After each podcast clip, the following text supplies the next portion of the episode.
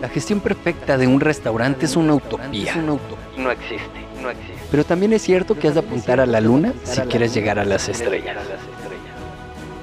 Bienvenidos a Restaurante 10X, el podcast donde desarrollamos una visión total, global, 360, para lograr el éxito en tu restaurante. Y para ello contamos con más de 10 expertos del sector que van a traernos en cada uno de los episodios sus mejores herramientas, estrategias de marketing, gestión y servicio. Tú que eres valiente, líder de tu restaurante y soñador, acompáñanos en esta utopía. ¡Arrancamos!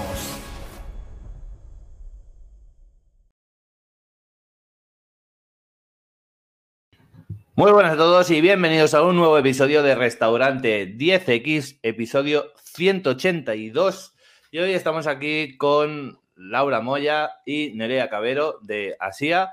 Vamos a hablar, vamos a comentar sobre algunas claves de seguridad alimentaria que deberíamos estar practicando, ¿no? que deberíamos tener en, nuestro restaurante para evitar intoxicaciones y, cosas peores. Pero antes de empezar, vamos a saludarlas. ¿Qué tal, chicas? ¿Cómo estáis? Hola, John. Buenos días. o tardes, o lo que sea. Exacto. Cada uno que nos escuche en su, en su hora. En su momento. ¿Qué, información nos traéis ahí? ¿Qué nos vais a contar? ¿Cuáles son estas claves que comentábamos? Vale, está bien. Em, es importante tener en cuenta que las claves van a lo largo de todo el proceso, desde, que, desde, desde antes de comprar incluso la materia prima hasta que pones el plato en la mesa del cliente. En cada etapa del proceso hay una serie de aspectos que no se nos pueden olvidar y que son clave para evitar estas intoxicaciones alimentarias. Entonces, empezando teniendo en cuenta eso, como hemos dicho, todo empieza incluso antes de comprar. ¿vale? Saber a quién vas a comprar. Eso es, es importante que los proveedores a los que vayas a comprar sean proveedores autorizados, o sea, que tengan una autorización para poder venderte a ti y, que, y poder vender esos productos. Es decir, que tengan su correspondiente registro sanitario y si no les corresponde, porque puede ser que por el tipo de proveedor no les corresponda este registro, que tengan la correspondiente autorización. Eso es fundamental. Es decir, mm, por muy buenos que estén los huevos de las gallinas de tu vecina de al lado, eso es algo que no puedes poner en tu restaurante. ¿Por qué? Porque no están sometidos a ningún control.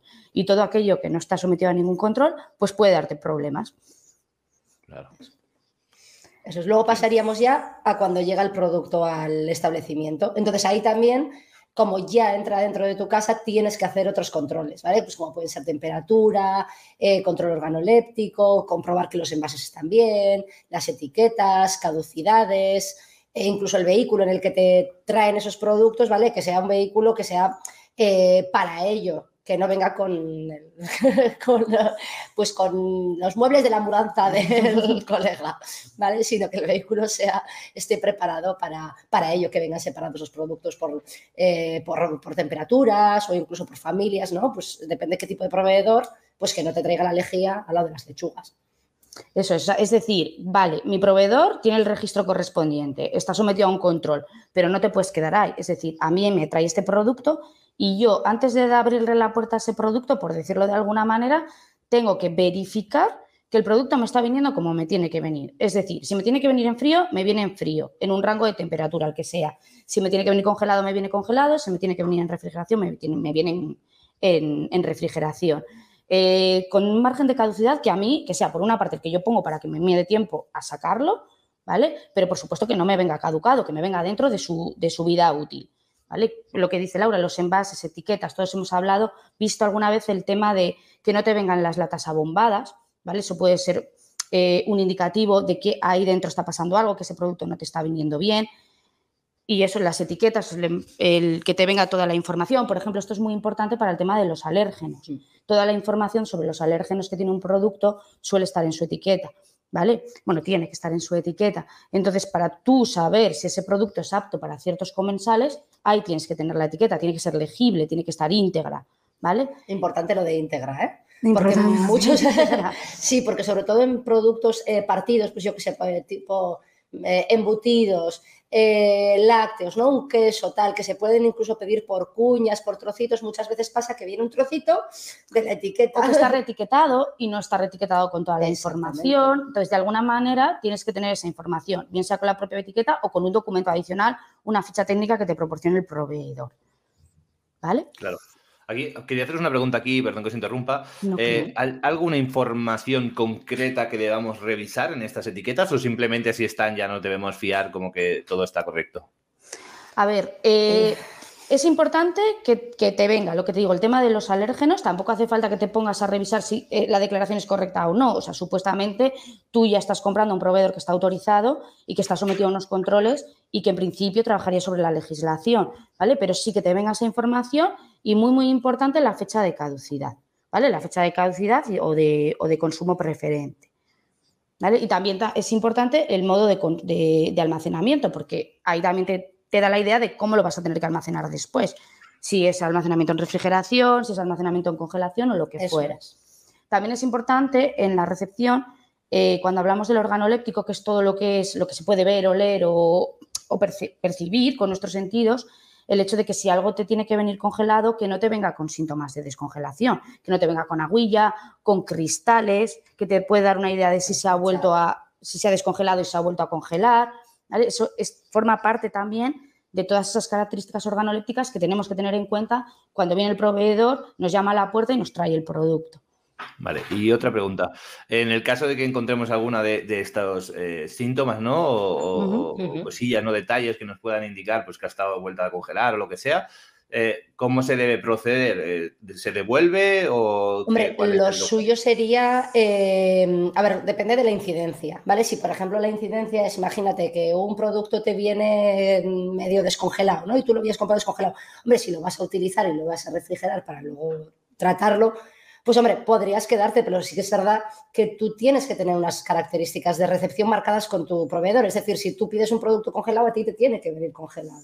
¿Vale? Nuestro Entonces- consejo es la devolución, ¿vale? Es- Porque eh, ya no es solo cómo lo vayas a utilizar tú, es que ya ahí te está dando una idea de que hay algo que ha pasado, que ha quedado fuera de tu control completamente y ahí estás comprando un boleto para que te toque la Ahí lotería. está. Y si lo que ves viene mal, pues igual lo que no ves tampoco. La tampoco, famosa claro. lotería. Eso es, Efectivamente. eso es, Entonces, nuestro es. consejo siempre es la devolución.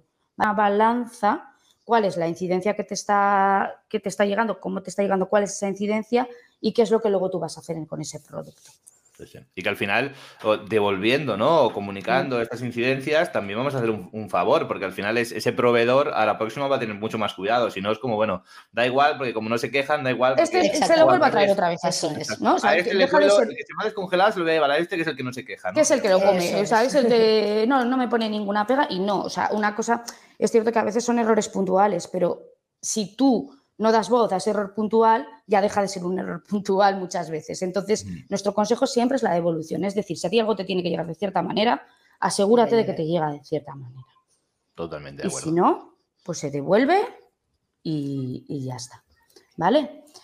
Ade- Dale, dale, sí. Bueno, además, relacionado con la recepción, ¿vale? Eh, tenemos un regalo para la gente que, nos, eh, que se suscriba a, a nuestra lista de email, ¿vale? Eh, que lo hemos eh, preparado especialmente hasta el 9 de mayo. Toda la gente que se suscriba, pues bueno, les vamos a, les vamos a hacer llegar una plantilla para que puedan hacer un sello para la recepción, para controlar todos estos aspectos y que lo tengan mucho más sencillo. ¿Vale? ¿Dónde, ¿Dónde pueden darse de alta en esta lista de, de correo? Si entran en nuestra página web, asia.net, van a tener un cajetín, según entran, Eso es. en donde ellos se pueden dar de alta ahí. Dejan su correo electrónico y ahí ya se dan de alta nuestra lista de, de correo. Entonces, eh, especialmente para los oyentes de este podcast, pues hemos preparado este regalito hasta el 9 de mayo. Entonces, quien se suscriba antes de esa fecha, pues tendrá este, este regalito. Muchas gracias. Te lo agradezco yo en nombre de todos los oyentes, seguro. Claro Bueno, que sí hay que tener detalles, también es importante. Sí, no, y es No solo echar broncas, ¿no? ¿Eh? No solo broncas, broncas. efectivamente. Pero bueno, queríamos tener ese detalle con, con el podcast por habernos invitado y con todos los que oigan. Y, y bueno, pues es- lo hemos preparado para ellos. Genial. Vale, entonces, volviendo al tema. Ya nos ha llegado, ya hemos hecho el control de la recepción, ya tenemos, ha venido todo ok y ahora ya está en nuestra casa. El siguiente punto que tenemos que tener en cuenta es cómo vamos a almacenar esos productos. Y ahí también vuelve a jugar un papel muy importante la temperatura. Todo aquello que tenga que estar almacenado en frío, y cuando decimos en frío hablamos tanto de refrigeración como de congelación, tiene que estar en unos márgenes de temperatura y nuestras cámaras, nuestros almacenes refrigerados o congeladores tienen que garantizar que se mantienen esas temperaturas. ¿Vale? Por eso es importante tener esos controles, revisar diariamente que las, que las cámaras están a la temperatura que tienen que estar, incluso los congeladores además de la temperatura, que también siempre puedes hacer una verificación, ¿no? Pues con un termómetro externo, pues mirar, ¿no? Si realmente lo que te marca el display de esa cámara es lo que es la temperatura la que la real a la que a la que está. Más cosas que tenemos que tener en cuenta en el almacenamiento, pues bueno, cómo colocamos los productos, ¿vale? Porque al final, eh, pues bueno, si tenemos una cámara en la que estamos metiendo materias primas, productos intermedios, o sea, medio elaborados y productos finales que ya prácticamente están para salir a la mesa del comensal, que estén bien ordenados para que la gravedad no nos haga la puñeta, pues es importante, ¿vale? Por ejemplo, también si vamos a hacer descongelaciones y demás, pues que no escurra, el, perdón, el líquido del escurrido que no caiga, que no contamine otros alimentos, que todo esté bien tapado y bien protegido, cada uno en su, si puede ser en su envase original y si no, pues bueno, pues ya recipientes, film, ¿vale? Lo que, lo que se utilice y también mantener el, el etiquetado para poder saber qué producto tenemos en, almacenado, si lo hemos cambiado, incluso podemos guardar la etiqueta original de forma que podamos seguir la, trazabilidad de ese producto, ¿vale? Para que no se nos pierda. Al final en tus cámaras tienes que tener muy claro qué es lo que tienes, de cuándo es, de cuándo es para poder, imagínate que te avisa un proveedor, tú has hecho el control, está todo perfecto, pero te avisa y algo de esto de lo que no se ve, como puede ser pues cualquier microorganismo, pues una salmonela, por ejemplo, te llama y te dice, oye, que es que este producto de este lote eh, está contaminado.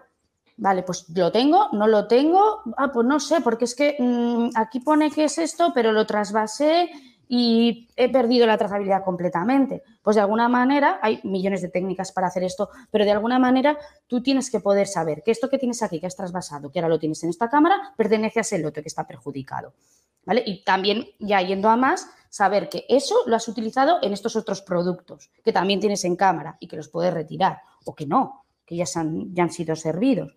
Se trata un poco de que tengas el conocimiento de todo lo que está en tus cámaras, desde cuándo lleva, que esté todo, como dice Laura, bien protegido para que nada le caiga encima. Y luego, independientemente de que esté tapadísimo y protegidísimo, los envases a veces fallan. El orden, lo que acaba de comentar Laura. Intentar que aquello que sea lo más próximo a lo que se va a consumir el cliente esté en las baldas superiores para que no le caiga algo de algo que, o sea, digamos, mm, que no se contamine con algo que no está, que no está tratado. Claro. Y a nivel de lo que hablabais ahora del almacenaje, que habéis comentado también de las temperaturas, eh, me gustaría recalcar la importancia ¿no? de, mantener las temperaturas y de ser rápidos en esto, porque al final si, la, si metemos producto, si el producto nos llega a frío o congelado, pero dejamos que se descongele y, demás, ya no es solo que ese producto luego se pueda volver a congelar o los cambios de temperatura, es que cuando lo metemos a, la, cámara, ¿no? Pues va a hacer que la temperatura de la cámara pueda bajar y que perjudique no solo el producto que has entrado nuevo, sino mm, todos los que hay en la cámara porque puede bajar la temperatura de toda la cámara. Claro, eso sucede mucho cuando te dicen no metas algo caliente en la nevera, ¿no? Y que acabas de cocinar porque igual se te estropea. Bueno, más allá de que mm, se te pueda estropear desde el punto de vista organoléptico, lo que haces muchas veces ahí es hacer trabajar a la cámara muchísimo más porque tiene que meter más caña para poder recuperar las temperaturas y además, como eh, se genera un aumento de la temperatura, los productos que están ahí almacenados, es lo que comentas tú, John, se van a ver afectados. Es decir, no solo ese producto que has metido caliente, sino todos los demás. Ya van a empezar a estar en unas temperaturas que son súper buenas para las bacterias. Para los alimentos no, pero para las bacterias son, están en una fiesta. Ellas están súper cómodas a esas temperaturas.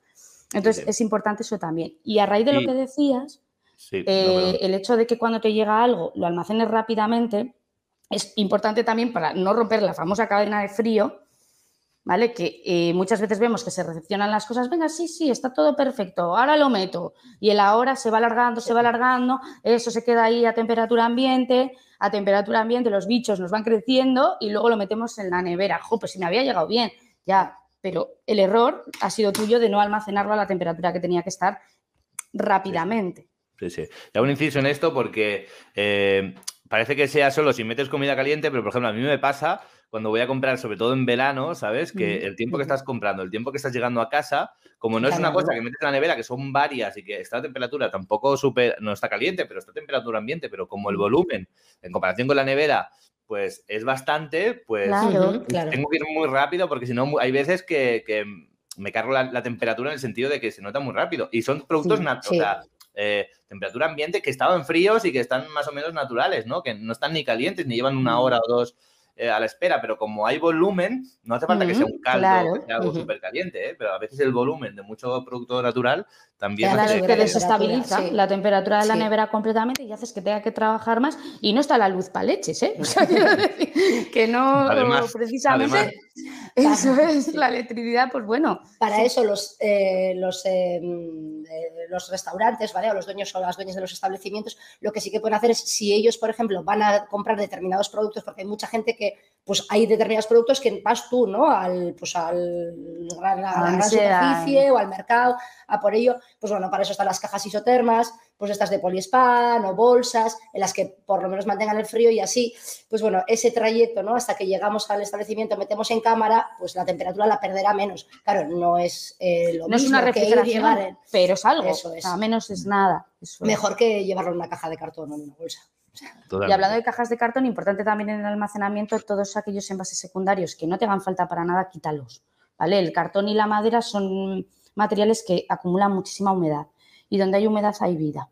Entonces, si no los necesitas, si lo único que están ahí es porque te venían así, intenta quitarlos, ¿vale? Eso también es importante. Nevera, nevera y congelador en los dos. En los dos. En los dos, o sea, incluso, y en, el, y, en la- y en el armario donde tú tengas almacenados tus productos. O sea, ¿para qué necesitas cartón sobre cartón sobre cartón? O sea, esos cartones que vienen, pues pueden traer bichitos, pueden traer Suciedad, tierra, pueden traer dónde han polvo. Estado. O sea, Mm. claro, claro. O sea, todo lo que no sea necesario realmente eh, fuera. Pero en las cámaras, tener en cuenta pues, que hay mucha humedad, entonces va a ser un plus Pero- para, para que todo crezca. Sí que es cierto que, bueno, pues hay veces que el producto que está dentro de esas cajas viene muy bien envasado, bien- o sea, está como aislado, ¿no? Vale, bueno, ahí no, no es tan urgente, pero en aquellos que el producto toca directamente el cartón o la madera, intentar quitar. Perfecto. ¿Qué más claves tenemos? Vamos a, a las eh, elaboraciones, ¿vale? Cuando ya vamos a cocinar, cuando ya vamos a hacer el plato. ¿vale? Aquí tenemos un factor muy importante que es la temperatura. ¿vale? Si cumplimos las, con las temperaturas mínimas para matar todos los bichos que tengamos que, o que podamos tener en los productos, vamos a ganar mucho más y vamos a ganar mucho más vida al producto. No vamos a entrar en guerra con las técnicas culinarias, ¿vale? Que ya sabemos pues, que hay mm, elaboraciones pues, que llevan más calor o menos calor pero sí que es verdad que hay eh, límites en las temperaturas que, eh, tenemos que tenemos que cumplir, ¿vale? Para garantizar que ese producto pues, va a salir bien en la- al- a la mesa del comensal. Entonces, a la hora de cocinar algo, pues bueno, que llegue a los 65 grados es importante. Luego también tenemos una norma para el f- huevo, ¿vale? Que son 75 grados. Más eh, temperaturas, pues bueno, tendríamos los enfriamientos, que tendríamos que hacerlos de forma rápida, que ya lo hemos comentado, las eh, regeneraciones, que sería algo que tenemos en frío, volver a calentarlo, no dejarlo ahí, lo dejo a temperatura ambiente dos horas y luego ya lo pongo al fuego, sino que es algo que la comida tiene que estar o en frío o en calor. ¿vale? Entonces, las temperaturas intermedias, como ya ha dicho Nerea antes, pues bueno, hace que las, que las bacterias se vayan a, se vayan a reproducir. Y cuando vayamos a pues, eh, mantener algo en caliente, también que tengamos las temperaturas controladas. ¿Vale? Entonces es importante que todas esas eh, temperaturas, pues tanto cocinado, enfriamientos, regeneraciones, mantenimientos en caliente, vayamos controlando si las tengamos vigiladas. Que no tienes que apuntar absolutamente todo, pero sí que tener a mano un termómetro en el que sepas, joder, pues bueno, esto que tengo aquí en el baño María lo tengo bien, lo tengo a 70 grados, está fantástico, no, me, no va a fermentar, no te van a crecer las bacterias, no te van a, ¿no? a pasar este tipo de cosas. Que luego te dicen, no, es que se me ha picado. Claro, claro, claro. Pero bueno, que al final, aunque estemos dando todas las claves paso por paso, podríamos resumirlas casi en dos, que es ser rápido y las temperaturas. O sea, digamos que lo más importante en seguridad alimentaria son temperaturas y tiempos, ¿vale? Luego, evidentemente, depende, hay factores, hay otros factores adicionales, pero las temperaturas y los tiempos son las dos claves fundamentales en resumidas cuentas. En el que hay que cumplir, sí. Luego también es importante que todo esto, pues vale, tú puedes tener muchísimo cuidado eh, a la hora de que mi cámara esté a la temperatura que tiene que estar, que oye, yo cojo el termómetro, eh, mido y, me da las temperaturas que tiene que tener. Si voy a hacer algo que se consume en crudo, lo higienizo, que esto es algo que no, que no hemos dicho, ¿no? Por ejemplo, por todo lo que va ensaladas o ciertos postres, eso no lleva tratamiento térmico. La forma de matar las, las bacterias son dos, o con calor o con desinfección. Con lo cual, si no vas a dar calor, tienes que desinfectar, ¿vale? Entonces tienes que utilizar un desinfectante de uso alimentario. eh, es importante que todas las superficies donde tú vayas a tratar el producto estén bien limpias y desinfectadas, porque no sirve de nada que tú hayas higienizado un tomate fenomenalmente bien, que hayas cocinado un producto, vamos, que lo hayas chamuscado, si luego tú coges y lo mm, cortas en una tabla que está hecha un Cristo. Pues ahórrate todo lo demás porque ya has hecho el trabajo en, en balde. ¿vale? Es importante que todas las superficies de trabajo estén limpias y desinfectadas. Si vas a utilizar eh, lavavajillas, estupendo, porque ahí hay un calor de la leche y lo que vas a meter ahí es material inerte y el calor va a matar las bacterias. Pero si vas a utilizar un producto higienizante, un producto desinfectante que sea de uso alimentario, esto también es muy importante. ¿Vale? No vale cualquier lejía ni cualquier desinfectante, tiene que ser apto para uso alimentario. Y aprovecho para extenderlo al resto de productos de limpieza también, ¿vale? tienen que ser aptos para industria alimentaria y específicamente para, para ello. Está bien los que usamos a nivel doméstico, ¿vale? Pero eh, estamos hablando de restauración, estamos hablando de, empresas y aquí tiene que ser ya productos de, uso profesional. Ya más allá de los riesgos laborales, ¿vale? O sea, hay muchas veces que te dicen, jo, es que con el amoníaco queda, que, queda súper bien, ¿vale? Pero fuera el amoníaco de la cocina no es de uso alimentario.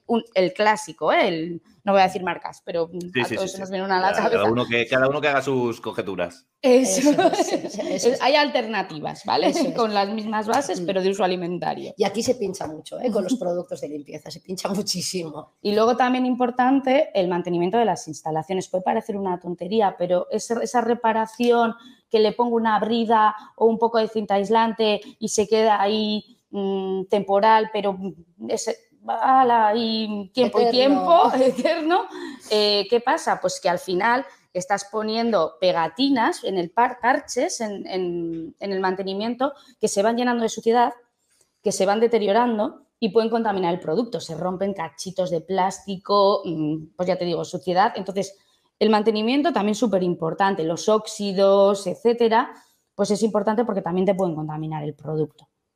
Eso es todo lo que, incluso rinconcitos, ¿no? Que pueda haber que esté roto, una baldosa, un huequito entre la puerta y demás. Y ahí también lo vamos a ligar con el tema de las plagas, ¿vale? Las eh, cucarachas, ratas, mm, voladores, hormigas, todo aquello que pueda, que pueda entrar. Aquí hay dos formas de actuar. Una es con las medidas que se llaman pasivas, es decir, todo lo que tú puedes hacer, ¿no? Para que no entren ese tipo de bichos, pues tapar agujeros, eh, que las puertas sellen bien, ponerte las mosquiteras, eh, insectocutores, que son estos cacharros que, achicharran a los insectos. Y luego ya, pues bueno, podrías incluso contratar a una empresa para que te haga ya unos tratamientos en activo. Importante, una empresa autorizada. Aquí todo el mundo tiene que estar autorizado. No puedes coger tú el veneno que viene para cucarachas que puedes comprar. Tengo una plaga y, y ponerlo, ¿vale? Eso tiene que ser también, eh, son biocidas, son productos peligrosos, son productos que, que, llevan una autorización previa, ¿vale? Para su uso, para las personas que lo usan y las empresas que los, que los, que los tratan. Entonces, eh, las plagas controladas, muy, muy importante. Debo decir que además de, de, por porque son profesionales y son expertos en lo que hacen, también por un tema de, repartir responsabilidades en el sentido de no, no, no, repartir culpas, sino repartir responsabilidades de que cada uno pues tenga una responsabilidad, porque esa persona que se va a ocupar, por ejemplo, de, de las plagas, pues eh, su única función es, es, esa, por lo tanto no se va a descuidar, va a saber qué hacer en cada momento y va a saber cómo gestionarlo. Nosotros, pues al final, el experimento nos puede salir caro. Sí, es un problema menos, también te lo digo. O sea, dejarlo en manos de profesionales es un problema menos para ti. Sí, mm. sí. Y en principio, John, estos serían las claves, lo que tienes que tener en cuenta. Entonces, como hemos dicho, en resumidas cuentas, la limpieza y desinfección, o sea, asegurarte de que todo donde vayas a apoyar, por decir así, los alimentos están en perfecto estado. No nos olvidemos también, es importante, me gustaría hacer este apunte, de los eh, imanes para los cuchillos. Vale, pues no nos olvidemos de los imanes para los cuchillos. Que también se pueden limpiar. ¿Vale? Porque tenemos mucho cuidado con el cuchillo, pero luego el imán, ojo, ¿vale? Hay que darle también pasaditas, hay que meterlos en nuestro programa de limpieza y, desinfección. El mantenimiento, que, tengamos las cosas en condiciones de manera que no puedan caer cachitos de nada sobre nuestros, nuestros alimentos. Y luego la temperatura, el tiempo y los productos autorizados. O sea, básicamente ese sería el, resumen. Perfecto, ¿no? Súper resumen porque hemos ido desde saber a quién compramos, ¿no? Hemos estado hablando Ujú. a quién le compramos, todo lo, cómo cuida el producto, cómo lo, lo trae, ¿no? Ujú. Cuando llega al local, causidades, transporte, demás, cómo lo almacenamos una vez que llegamos al local y cómo trabajamos ese producto. Yo creo que hemos hecho un buen recorrido por todas las fases al final de- de- del producto. Y creo que hemos hecho una buena recopilación de claves, que si tiramos del hilo podemos estar aquí horas y Sí, horas Tres y horas. cuatro horas y nos, nos quedaría tiempo. Sí. pero lo dejaremos para siguientes episodios. Eh, hablando de, de- de claves de seguridad alimentaria, vosotras sois las cracks en esto. ¿Dónde pueden encontraros para saber más, para poder saber qué servicios ofrecéis, cómo contrataros, qué recursos gratuitos tenéis? Contadnos. Vale. Pues estamos en dos sitios principalmente. Eh, uno es en nuestra página web que nos pueden encontrar si buscan en cualquier buscador ASIA, H-A-Z-I-A, que está en, Punto en net. es- que está en euskera. Esa es nuestra página web. Eh, ahí tenemos pues, pues, todos los servicios que ofrecemos y ahora mismo también tenemos eh, un recurso gratuito que son las 10 claves para superar con éxito una inspección sanitaria. ¿vale? Ahí está lo básico que tienes que tener en cuenta y que te van a mirar en una inspección de sanidad en tu local. ¿Vale? Como hemos dicho, eh, también hasta el 9 de mayo tendríamos el regalito para hacer el control de recepción más fácil. Y luego también eh, somos bastante activas en Instagram. Nuestra cuenta es arroba barra baja asia, H-A-Z-I-A. Y ahí vamos, que estamos continuamente. Vamos, Sí. nos van a encontrar si nos quieren escribir, pues ya saben dónde, dónde nos pueden encontrar. Perfecto, pues nada, muchas gracias por estar aquí con, con nosotros hoy y por compartir tantas, tantas claves. Nos vemos en próximos episodios. Pues muchísimas Muchas gracias. Agur. Adiós. Hasta luego. Hasta Adiós. luego.